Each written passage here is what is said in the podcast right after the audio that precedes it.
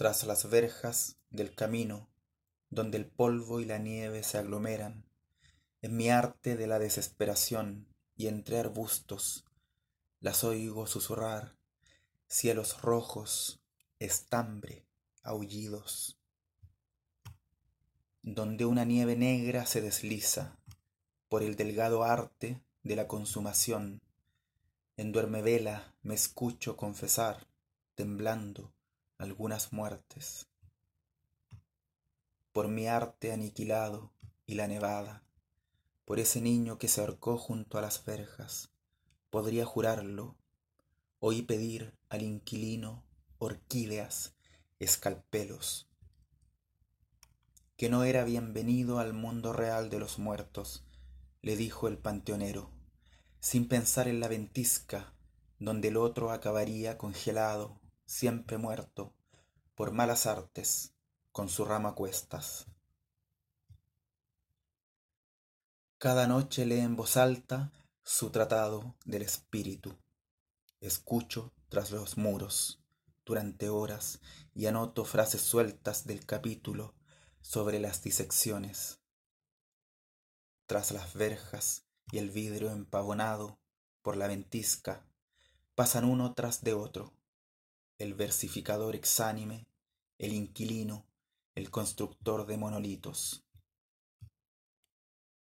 El constructor de monolitos dijo también, estambre, alcancé a oír. El polvo se aglomeraba sobre la nieve. Así llamaré al manuscrito, estambre, junto al fuego. Enloquecido por lo blanco de la noche o por su arte de la inquina, acabó el versificador al fondo del arroyo. Su identificación decía, aullidos, cielos rojos. Soñé que escribía. Entre la fábrica y el sanatorio, sobre el barro y la nieve, hay un cristal. Sobre el cristal, dos o tres cabellos. Nunca fue demasiado nocturna la noche ni la habitación tan resplandeciente como para llevar al límite este arte condenado. En buena hora, gritó el vendedor viajero, conseguí en el bosque una bandada de ruiseñores calcinados. Todo el azar del mundo te ha hecho su víctima. Todo el azar del mundo esta noche sin corazón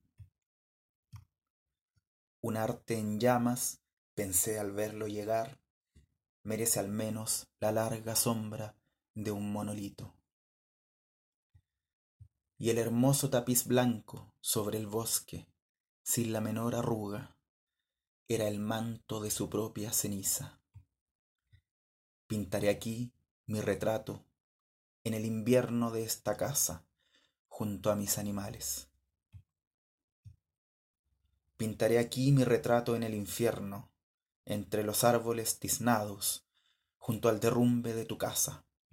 Mi hogar ya no es el tiempo, dijo finalmente el asesino, y bajó caminando hacia la aldea.